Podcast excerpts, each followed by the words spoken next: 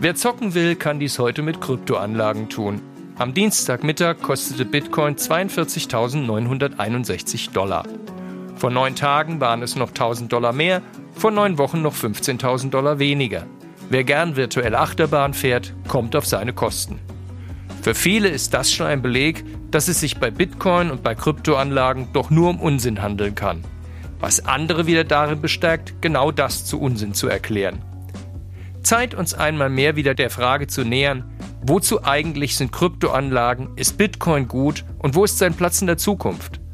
Heute darüber sprechen wollen wir mit Matthias Völkel, CEO der Gruppe Börse Stuttgart, zu denen neben der Stuttgarter Börse auch das Digital- und damit das Kryptogeschäft des Unternehmens gehört. Und damit herzlich willkommen zu einer neuen Folge des FAZ-Podcasts Finanzen und Immobilien und zugleich zur letzten Folge des Jahres 2023. Mein Name ist Martin Hock. Und ich bin Inken Schönauer. Schön, dass Sie dabei sind an diesem Dienstag, den 19. Dezember.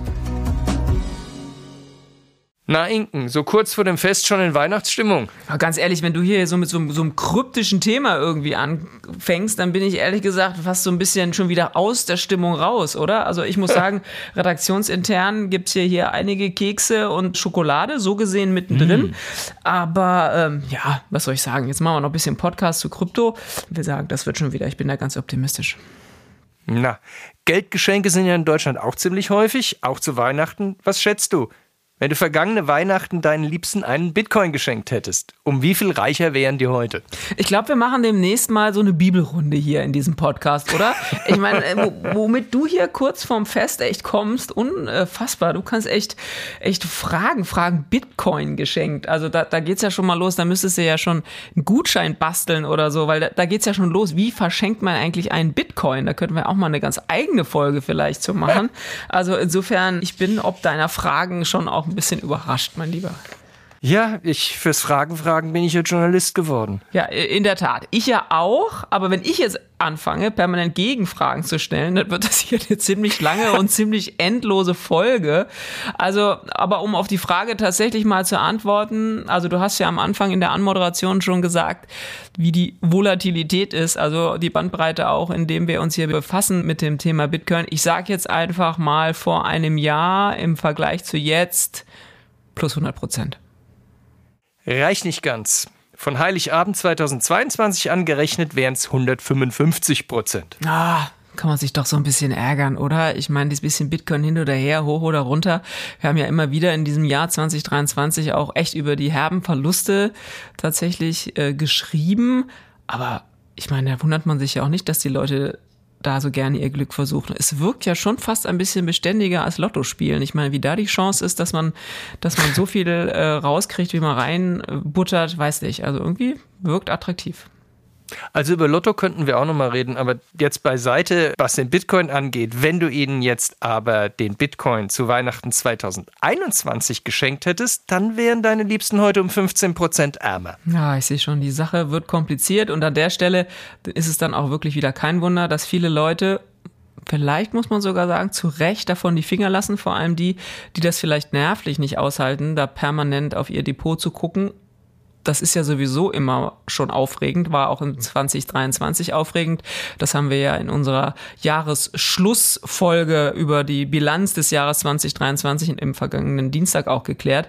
Aber ähm, was ich ja bewundernswert finde, ist, dass sich Bitcoin und Krypto trotz aller Diskussion, trotz aller Volatilität, trotz allen Verlusten echt hält. Irgendwas scheint dran zu sein. Und genau dem möchte ich jetzt mit Matthias Völkel auf die Spur kommen.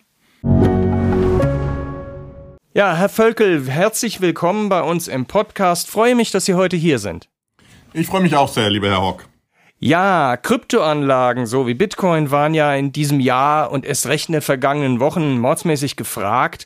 Im Gegensatz zu den beiden Jahren davor, ist dieser sogenannte Kryptowinter jetzt vorbei?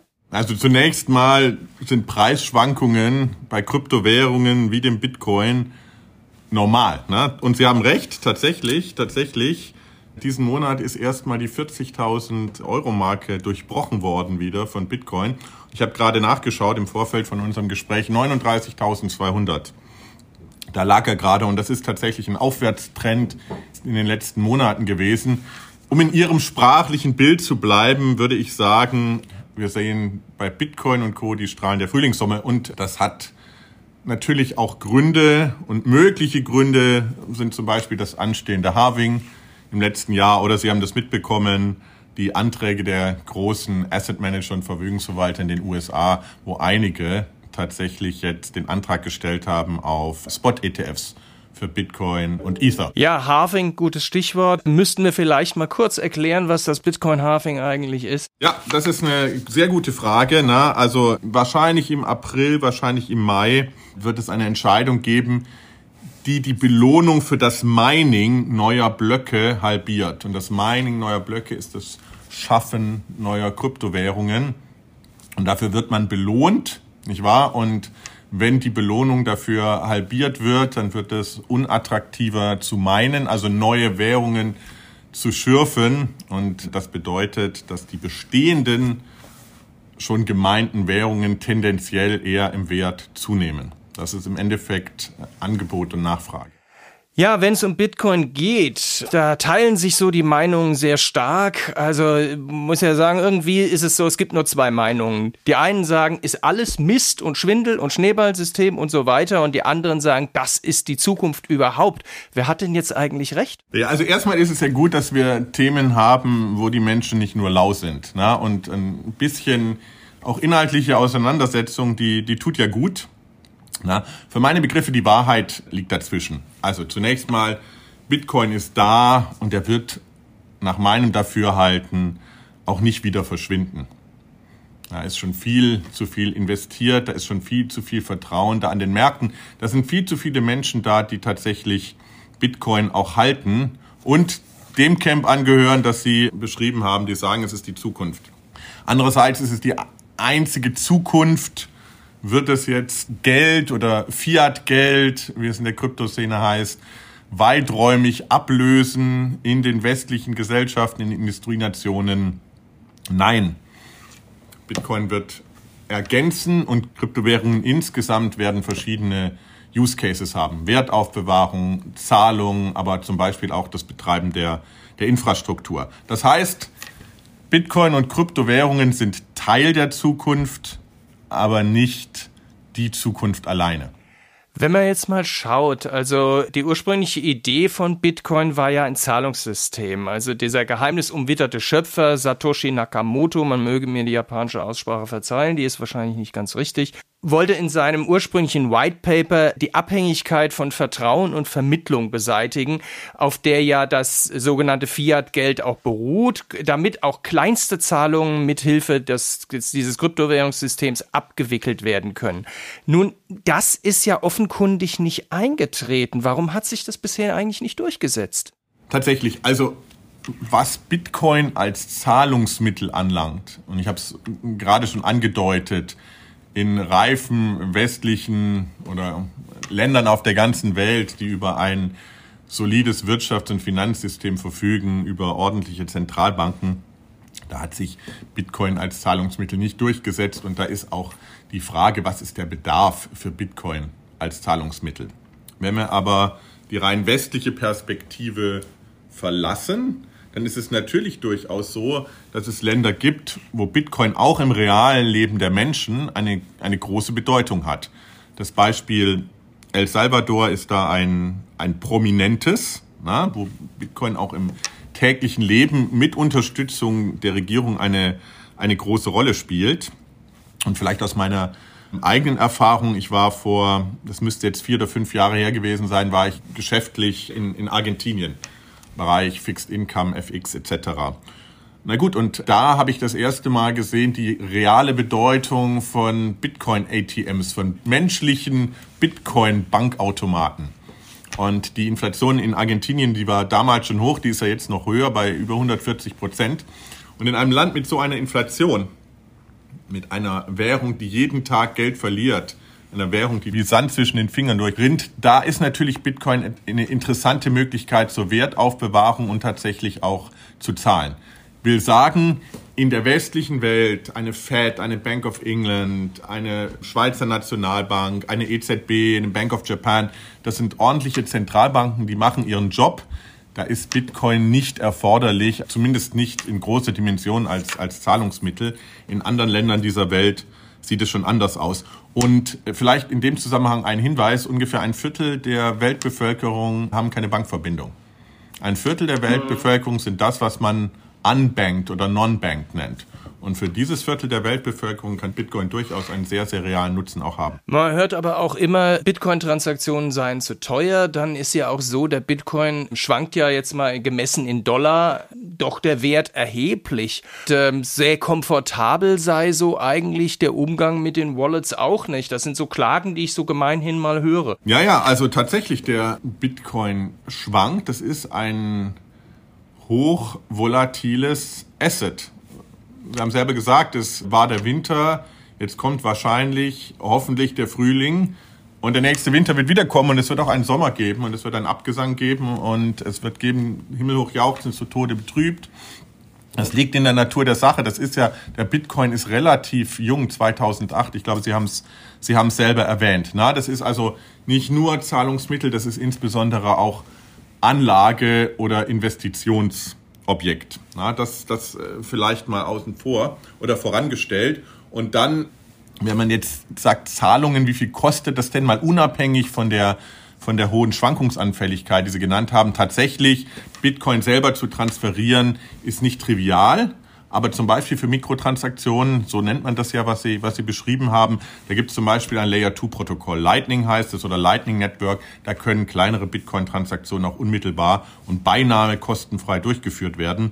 Das funktioniert über ein Verrechnungssystem der Transaktionen und dann werden nur die Differenzen abgebildet in der Blockchain. Ein letztes mit den Wallets. Tatsächlich, wenn man dezentral eine Wallet zum Beispiel auf seinem mobilen Endgerät hat, dann kann das komplizierter sein als das, was man gewohnt ist an User Experience, wenn man äh, im Jahre 2023 mit technischen Geräten spielt. Es gibt aber durchaus auch da Möglichkeiten. Es gibt ja viele Anbieter, die auch zentrale Custody, also zentrale Verwahrung und auch Handel anbieten von Bitcoin. Wir als Börse Stuttgart gehören auch dazu. Also da gibt es sehr, sehr benutzerfreundliche Lösungen im Markt, wo sie dann eben ihre Bitcoins nicht dezentral haben auf ihrer eigenen Wallet, sondern in einer zentralen Wallet. Das ist dann aber einfach reguliert und bei uns zumindest auch sicher. Naja, die Bitcoin-Hardliner würden ja dann an der Stelle sagen, not your keys, not your coins und sagen, also so einen Dienstleister dazwischen zu schalten, das wäre ja nicht Sinn der Sache. Ja, Bitcoin-Hardliner, gutes Stichwort. Später kamen ja so volkswirtschaftliche Argumente dazu, also selbst Nakamoto, den ja niemand kennt, soll also in einem Forum geschrieben haben, naja, also gegenüber der Zentralbankpolitik weltweit müsse man ja misstrauisch sein und die Leute hätten, die Zentralbanken hätten das Vertrauen der Menschen missbraucht und so weiter. Und dass das Fiat-Geld also verschlechtert. Ja, wäre Bitcoin denn überhaupt das bessere Geld, so wie behauptet wird? Also, wir kennen ihn alle nicht. Es wird Sie überraschen. Ich kenne ihn auch nicht. Na, der Kontext dieser Aussage na, war, die, war die Finanzkrise, nicht wahr? Und ich glaube, da war insgesamt das Vertrauen gesunken, ob es jetzt Zentralbanken sind oder das gesamte Finanzsystem. Wobei ich auch da ergänzen möchte, wenn man sich das wirklich anschaut, dann wird man feststellen, dass äh, gerade die regulierten Spieler und gerade die zentralen Organisationen dazu beigetragen haben, dass es nicht zum kompletten Meltdown kam. Die Probleme damals auch in der Finanzkrise war häufig auch eine, ein Problem der Nichtregulierung und des grauen oder Nichtbankensystems. Das mal als Einschub. Und jetzt kann man natürlich durchaus sagen, wenn Sie sich anschauen, die Bilanzsumme der FED oder meinetwegen der, der EZB, ne, seit der Einführung hat sich die Bilanzsumme der EZB verzehnfacht. Ungefähr verzehnfacht. Das ist schon ein, ein Schluck aus der Pulle und die EZB ist da nicht alleine, also FED, andere Zentralbanken haben aus verschiedensten Gründen, häufig getriggert durch Krisen, Stimulus der Wirtschaft etc., die Bilanzsumme tatsächlich hochgezogen. Andererseits muss man sagen, wir hatten jetzt eine hohe Inflation, zum Teil, zum Teil supply bedingt, zum Teil auch getrieben natürlich durch die Geldmenge und die Erweiterung der Geldmenge. Ich denke, so, so ehrlich müssen wir sein. Die Inflation ist jetzt aber wieder am Abklingen. Und wenn Sie anschauen, wie stabil Euro war im Vergleich zur D-Mark oder die Inflationsraten, dann werden Sie, wenn Sie jetzt die letzten zwei Jahren mal außen vor lassen, dann werden Sie sagen und sehen nicht besonders viel instabiler. Das heißt, wir haben für meine Begriffe kein systemisches Problem, was die Zentralbanken anlangt in den USA, in Europa, in Japan, in, in England. Dieser Angriffspunkt damals mag aus der Situation geboren gewesen sein, der mag ganz konkrete Beobachtungen zugrunde gelegt haben, das ist alles richtig. Heute denke ich, ist dieses systemische Argument, zumindest für diejenigen, die sich jetzt nicht als Bitcoin-Hardliner bezeichnen würden, nicht so ein entscheidendes. Nichtsdestotrotz, wenn jetzt gesagt wird, naja, Bitcoin kann ja einfach so geschaffen werden. Also die Begrenzung, wenn wir jetzt auf Bitcoin gehen, die Begrenzung, die gibt es nur bei Bitcoin nämlich 21 Millionen. Das ist eine natürlich eingebaute Begrenzung. Mehr wird es nicht geben. Diese Begrenzung, das zeigen die Bilanzen der Zentralbanken, gibt es nicht. Will sagen, die Kritik am Zentralbankensystem, zumindest in den genannten westlichen oder weiter fortgeschrittenen Ländern, die mag heute nicht mehr so greifen und vielleicht auch damals nicht gegriffen haben das umzukehren und zu sagen, naja, eigentlich Bitcoin ist das schlechtere Geld, so weit würde ich auch nicht gehen. Bitcoin verfügt über ein paar Eigenschaften, die eigentlich den Bitcoin deflationärer machen, als es der Euro, der Dollar, das Pfund etc. sind. Ja, wobei Deflation natürlich nicht immer, auch nicht das Beste ist. Es ist ja so die Frage, die ich mir stelle, wenn ich äh, diese Geldmenge so absolut bei 21 Millionen Einheiten für alle Zeiten einlogge, ob ich da nicht halt in eine Situation komme, wo ich dann irgendwann zu wenig Geld einfach habe. Ja, richtig. Und deswegen ist es auch das ein weiterer Grund dafür, warum Bitcoin, Dollar, Euro etc. nicht, äh, nicht ablösen wird und auch nicht ablösen sollte. Ja, was ich, worauf ich eigentlich hinaus wollte, war noch etwas anderes. Wenn Bitcoin dann als deflationär ist und eigentlich auch so ein, ein tolles Geld ist, Geld ist ja nicht nur Wertaufbewahrungsmittel, sondern halt auch Tauschmittel. Warum sollte ich dann meine Bitcoin hergeben? Und dann, wenn ich dann nicht tausche, dann ist es am Ende kein Geld. Ist Bitcoin also eigentlich überhaupt kein Geld, sondern tatsächlich mehr als eine Vermögensanlage einzustufen? Gibt es andere Kryptowährungen, die als Geld in diesem Sinne als Tauschmittel besser geeignet sind? Wenn Sie wollen, hat Bitcoin eigentlich zwei Funktionen. Ne? Geld, Zahlungsmittel und wie ausgeführt, na, in manchen Ländern bestimmt mehr als in unseren Gefilden. Wobei auch da, ich werde da sehr innovationsoffen, ich habe das Lightning Network erwähnt, das kann durchaus in bestimmten Kontexten auch in unseren Breiten sehr, sehr interessant sein. Und ich würde mich nie gegen Innovation stellen. Im Gegenteil, wir als Land und als Kontinent brauchen, brauchen mehr davon. Und das Zweite ist tatsächlich die Wertaufbewahrung, wenn Sie so wollen, die Investition oder auch meinetwegen die, die Spekulation. Ja? Und diese beiden Rollen erfüllt Bitcoin. Für den einen das eine mehr, für den anderen das andere mehr und für viele natürlich noch gar nichts von beiden. Wir haben aktuell weltweit nach Schätzungen haben 300, 350 Millionen Menschen Bitcoin. Deutschland sind es wahrscheinlich über, schon über 10 Prozent, in anderen Ländern noch mehr und zum Teil in vielen Ländern natürlich auch, auch weniger. Die haben sehr unterschiedliche Gründe, das zu halten. In Deutschland wird der Hauptgrund nicht sein Zahlung, sondern tatsächlich die Annahme, dass Bitcoin aufgrund der beschriebenen Eigenschaften und weil jetzt die Frühlingssonne vielleicht wieder lacht, tatsächlich eine interessante Wertentwicklung durchmachen wird. Wenn Sie 350, gerade so Nebenfrage, wenn Sie 350 Millionen Menschen sagen, Bitcoin ist ja ein Pseudonym, also von daher sind das dann 350 Millionen Adressen oder stehen dahinter auch 350 Millionen Menschen? Das wissen wir natürlich nicht. Na? Und da sind auch, da liegen auch Annahmen zugrunde, auch die Annahmen, wie viele Wallets oder meinetwegen auf wie vielen Kryptobörsen der ein oder andere unterwegs ist. Und es ist völlig klar, ne? das sind Approximationen, das sind Schätzungen basierend auf Hypothesen. Es gibt keine zentrale Stelle auf dieser Welt, wo jede Wallet registriert würde und dann auch noch die Verbindung hergestellt würde zwischen Wallet und Individualperson. Das gibt es im klassischen System nicht und bei Bitcoin schon gleich gar nicht. Okay. Nochmal zu, zum Thema Bitcoin-Tauschmittel. Gibt es denn andere Kryptowährungen, die sich als Tauschmittel besser eignen? Aber wissen Sie, da können Sie jetzt in die in Detail gehen, was also ein Bitcoin auszeichnet ist. Es gibt ihn schon sehr lange. Es ist eine sehr hohe Marktkapitalisierung. Sie können ihn an vielen Kryptobörsen handeln, verwahren etc. Na? Also ist mit Abstand die größte Kryptowährung.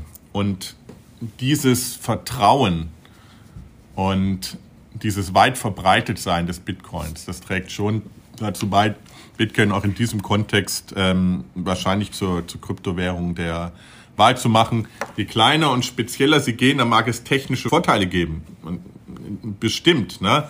Aber die Marktkapitalisierung und die, das Verbreitetsein des Bitcoins, das haben sie nicht annähernd bei anderen Währungen, bei anderen Kryptowährungen. Nummer zwei ist dann Ether, die auf dem Ethereum-Netzwerk basierende Währung.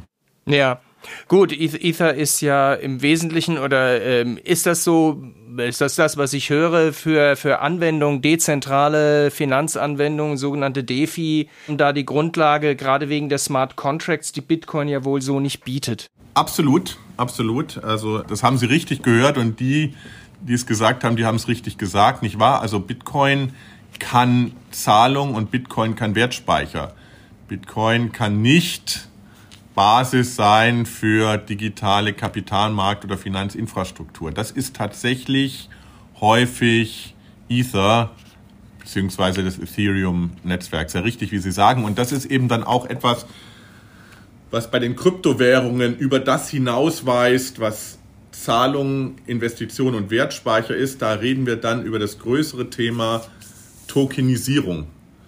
Tokenisierung der, der Kapitalmärkte, der Finanzwirtschaft, Blockchain als neue Grundlagentechnologie für Infrastruktur. Finanzwirtschaft habe ich erwähnt, aber übrigens auch in der Realwirtschaft, ob das Internet of Things ist oder ähnliches, Zertifikate, Maschinennutzung, Trade Finance etc. Der, der Anwendungsfälle sind, ähm, sind sehr, sehr viele. Und das ist nicht Bitcoin-Land. Das ist Etherland. Ja, nochmal noch mal Bitcoin, ähm, was auch immer so ein bisschen durch die Gegend spukt, ist ja so Bitcoin als das digitale Gold sozusagen, eine moderne Variante. Wenn ich jetzt mal so in die Geschichte des Goldes schaue, man hat Gold damals und auch andere Metalle, aber Gold hat sich aufgrund seiner Eigenschaften da vor allem durchgesetzt, nebst Silber und dann, dann Kupfer in dritter Stelle, einfach weil diese Metalle nicht zerstörbar sind oder äh, man sehr, sehr viel Aufwand betreiben muss und eigentlich ja auch selbst wenn das Gold einschmilzt. Also da muss man das dann schon legieren und so weiter. Sehr schwierig, also kaum zu zerstören. Aber wenn wir jetzt mal Bitcoin angucken und die Blockchain, eigentlich ist es doch, ist es denn eigentlich nicht am Ende eine Computerdatei, die man dann irgendwie auch löschen kann? Ist, ist das überhaupt mit Gold vergleichbar? Oder ist Bitcoin nicht am Ende eine Kopfgeburt? Na, also Bitcoin, wenn Sie, wenn Sie sagen, es wäre Gold, und da gibt es durchaus Parallelen, ich komme auch gleich dazu, dann ist es eben ein digitales Gold. Und digitales gab es vor 5000 Jahren tatsächlich noch nicht. Also was sind die Parallelen zwischen Gold und Bitcoin? Auch, auch unzerstörbar, weil die Blockchain vergisst nicht. Ne? Also in der aktuellen digitalen oder elektronischen Welt, sie können löschen. Blockchain haben sie eine Transaktionshistorie. Sie können nicht löschen, es ist dezentral, es ist nicht auf dem einen Computer oder dem einen Server, sondern die Blockchain ist dezentral angelegt. Die ist auf sehr, sehr vielen Computern. So, die Wahrscheinlichkeit, dass Sie das löschen können, ist sehr, sehr, sehr, sehr gering.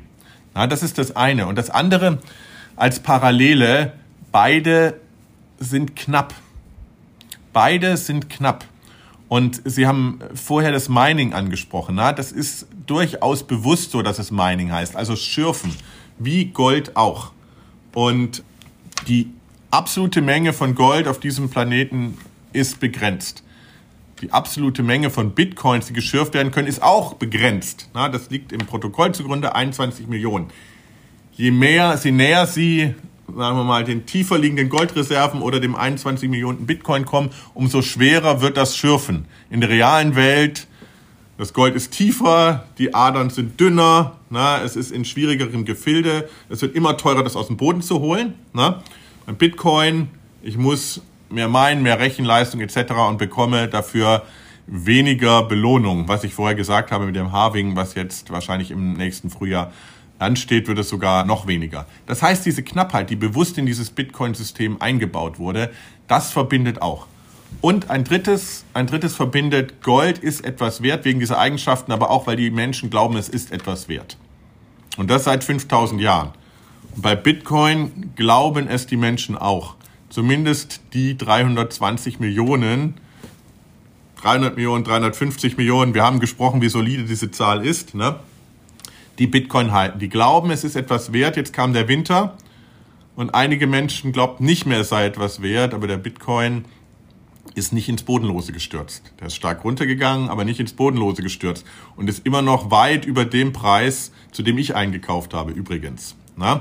Und hat eine gewisse Stabilität oder Resilienz, würde man wahrscheinlich modern sagen, bewiesen, weil es sehr viele gibt, die daran glauben. Und meine Hypothese ist, die Zahl derjenigen, die daran glauben, dass es etwas wert ist, die ist schon so hoch, dass sich der Wert des Bitcoins sich vielleicht wie bei Gold, ähnlich wie bei Gold, schon fast verselbstständigt hat. Es ist eigentlich jetzt ganz, ganz interessant, dass Sie sagen, dass Leute daran glauben und darauf vertrauen, dass Bitcoin etwas wert ist, weil genau dieses Glauben und Vertrauen in den Wert, das ist ja auch das, was Geld, jetzt sage ich mal hartes Geld wie Euro und Dollar wertvoll macht, das auch andere Vermögenswerte wertvoll macht. Ich meine, der Glaube, dass eine Apple-Aktie etwas wert ist, das ist, stützt sich auf ein paar Argumente und auf eine Überzeugung, aber letztlich müssen auch die Leute glauben, dass eine Apple-Aktie, ich nehme das nur jetzt mal als Beispiel, etwas wert ist. Also genau dieses Vertrauensproblem wollte man ja irgendwie mit Bitcoin da auch aus der Welt schaffen, aber offenbar Vertrauen und Glauben gehört überall, wenn es um Geld und Vermögen geht, doch dazu. Also selbstverständlich, wenn wir die Apple-Aktie nehmen, dann können Sie sagen, na, anders als Bitcoin, anders als Gold, Apple verdient etwas und es werden Dividenden ausgeschüttet. Das heißt, sie müssen glauben, na, also, dass das weiter so geht. Das ist bestimmt eine Glaubensfrage und sie müssen auch glauben, dass sie in einem soliden Rechtsstaat leben und das jetzt nicht nur irgendein Papier ist oder ein digitales Abbild eines Papiers, das sie da haben, sondern tatsächlich ein ganz kleiner Anteil, ein ganz kleiner Anteil von Apple. Wenn wir philosophisch werden, Glaube, das gilt ja nicht nur für Anlageinstrumente, für Wertaufbewahrung. Das gilt für Institutionen, das gilt für das gesamte soziale Zusammenleben. Und wir leben hier in der westlichen, wir leben auch in Deutschland in einer sogenannten High Trust Gesellschaft. Sie sind hier zu dem Podcast heute um 11 Uhr erschienen, weil Sie darauf vertraut haben, dass ich das auch tue. Und nämliches, und nämliches habe ich gemacht und unser Vertrauen wurde belohnt. Wenn Sie und das ist extrem wichtig, das führt jetzt weit über Bitcoin hinaus. Wenn Vertrauen erodiert, dann wird es hochproblematisch. Wenn Vertrauen in Zentralbanken erodiert oder in die Solidität von Euro, Dollar etc., dann kann das problematisch sein. Die Inflationsraten, die wir jetzt gesehen haben, die fand ich auch persönlich nicht so lustig. Also da sind wir über das hinausgegangen, natürlich auch aufgrund von externen Schocks. Und ich will nicht unfair sein, ja, da haben wir die Währung schon getestet und auch Vertrauen getestet. Vertrauen in staatliche Institutionen, Vertrauen in Medien etc. Das ist eine extrem wichtige Sache und die Basis und die Basis äh, für Zusammenleben und zivilisiertes Zusammenleben. Da macht, wenn Sie so wollen, Bitcoin keine Ausnahme. Und dann gibt es viele, viele, viele hunderte von anderen Währungen. Ja, Ether ist bestimmt auch eine, die Vertrauen genießt. Manche groß, manche mittelgroß, manche klein und manche sehr klein. Und bei denen, die sehr klein sind, da können wir uns auch tief in die Augen schauen. Da wird das Vertrauen auch nicht bei allen halten und da werden auch einige wieder tatsächlich verschwinden und das ist wahrscheinlich auch gut so. Ja, das ist, das weist ja schon in die Zukunft der Kryptoszene. Deswegen noch mal eine kurze abschließende Frage. Ihre Prognose, wie geht's mit Bitcoin weiter? Und ich meine jetzt nicht den Kurs, kein Kursziel für den 30. Juni 2024. Das meine ich nicht. Gott sei Dank, Gott sei Dank das hätte ich Ihnen nämlich auch weniger geben können und auch wollen. Also meine Hypothese in Bitcoin ist, ich glaube, die Bitcoin-Adaption im Sinne von wie viele Menschen investieren in Bitcoin, die wird weitergehen. Wir sehen das auch an unseren eigenen Zahlen. Also wir wachsen strukturell jeden Monat Tausende von Kunden mehr. Das ist das eine. Das zweite ist Bitcoin institutionell. Institutionell, das wird auch weitergehen. Ich habe die großen Asset Manager, ähm, genannt, Vanguard, BlackRock, Fidelity etc., die jetzt entsprechende Bitcoin und Ether Spot ETFs machen. Wir sehen das auch, also wir von der Börse Stuttgart sehen das auch europaweit bei Banken und Brokern. Banken und Broker immer mehr in Deutschland, in anderen europäischen Ländern wollen ihren entweder Retail-Kunden, aber zum Teil auch Unternehmenskunden Zugang bieten zu Bitcoin, zu Ether, zu anderen Kryptowährungen. Wir sehen das, weil wir ja Infrastrukturanbieter sind. Wir bedienen diese Banken und Broker. Wir sind ihr institutioneller Infrastrukturpartner für Digital und Krypto. Deswegen haben wir da das Ohr wirklich auf der Straße und das kann ich Ihnen auch sagen, die Adaption wird, wird weitergehen. Ja, und zwar eigentlich in fast allen Ländern. Europa hat ein gutes regulatorisches Framework. extrem wichtig. Fast eine Premiere, dass Europa eine solide Regelung hat, die auch Innovation zulässt und damit regulatorisch im Bereich Finanzwesen in den USA überlegen ist. Das kommt sehr, sehr selten vor. Bei Kryptowährungen ist es mit der Mika der Fall. Das ist wirklich einzigartig und wahrscheinlich ist es nicht nur im Finanzwesen so, sondern bei vielen innovativen Technologien, dass Europa da keine innovative Vorreiterrolle übernimmt. In dem Fall ist es so. Wir sind da also ganz gut aufgestellt. In manchen anderen Ländern ist die Bitcoin-Adaption auch sehr weit. Im Mittleren Osten tatsächlich sehr viel positives Momentum. Auch in asiatischen Ländern, da schwankt es natürlich tatsächlich von Land zu Land. Und ein letztes, jenseits Währung und Anlage, jenseits Bitcoin, was ich vorher erwähnt habe, die Transformation der Finanzinfrastruktur, die Digitalisierung 2.0, Blockchain als Basistechnologie für Finanzmarktinfrastruktur. Da sehen wir auch sehr viel Momentum. Das ist nicht so schnell gegangen, wie vor fünf Jahren es einige vermutet haben. Aber der Zug lässt sich nicht aufhalten. Und es wird immer mehr Plattformen, immer mehr Infrastrukturanbieter, immer mehr Systeme werden auf der Blockchain-Technologie stattfinden. Übrigens auch da ist es kein Bücherwissen, was ich hier verbreite, sondern auch da sind wir mit unserer Schweizer Tochter, aber auch in Europa sind wir selber auch als, als Gruppe Börse Stuttgart sehr, sehr aktiv. Herr Völkel, herzlichen Dank für das Gespräch. Ich habe zu danken, lieber Herr Hock. Vielen Dank. Inken, was nimmst du aus dem Gespräch mit? Ich glaube, mit das Wichtigste ist, Bitcoin ist vielleicht doch kein Teufelszeug. Also was wir auch in diesem Podcast ja immer wieder versuchen, auch über dieses Jahr 2023 hinweg, es geht einfach nichts über das Thema Information. Also es gibt so viel Aufgeregtheiten, nicht nur bei Bitcoin und bei Krypto, sondern überhaupt bei, bei Börsenthemen. Und je mehr man darüber weiß, desto sicherer fühlt man sich auch in der, in der Anlage. Und ganz ehrlich, ich habe sowieso auch nicht dran geglaubt, dass es immer nur Teufelszeug ist, weil irgendwas muss ja irgendwie auch dran sein. Dafür hält es sich vielleicht tatsächlich schon zu lange.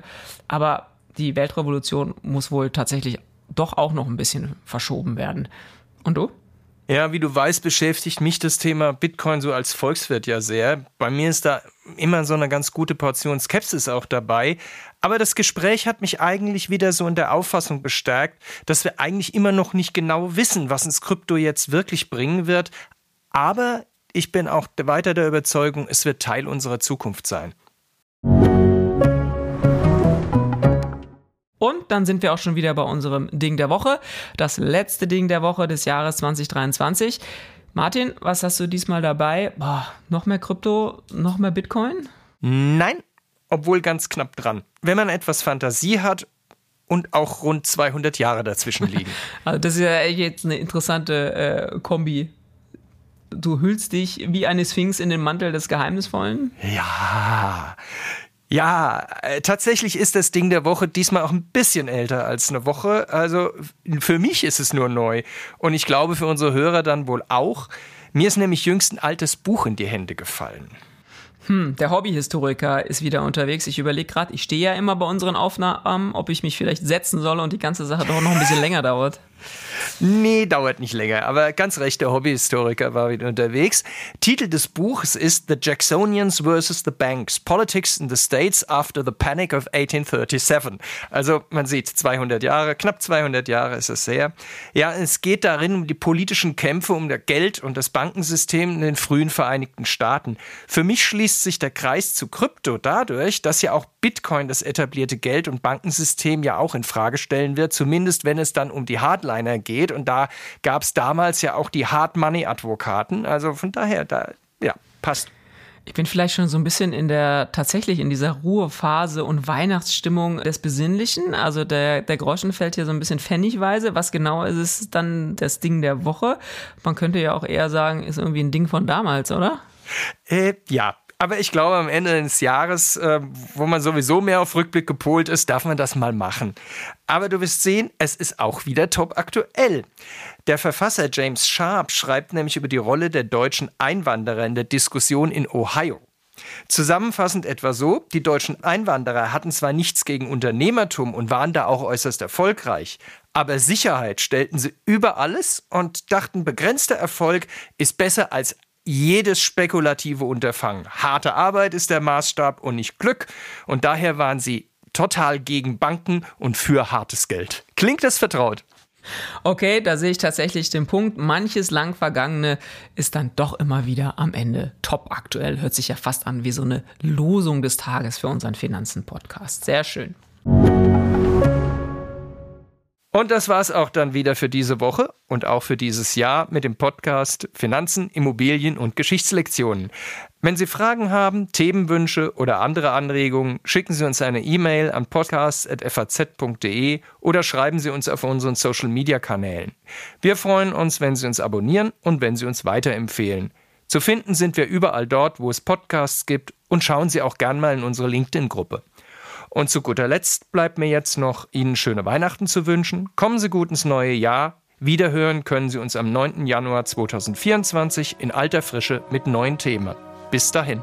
Alles Gute, frohe Weihnachten und machen Sie was aus Ihrem Geld.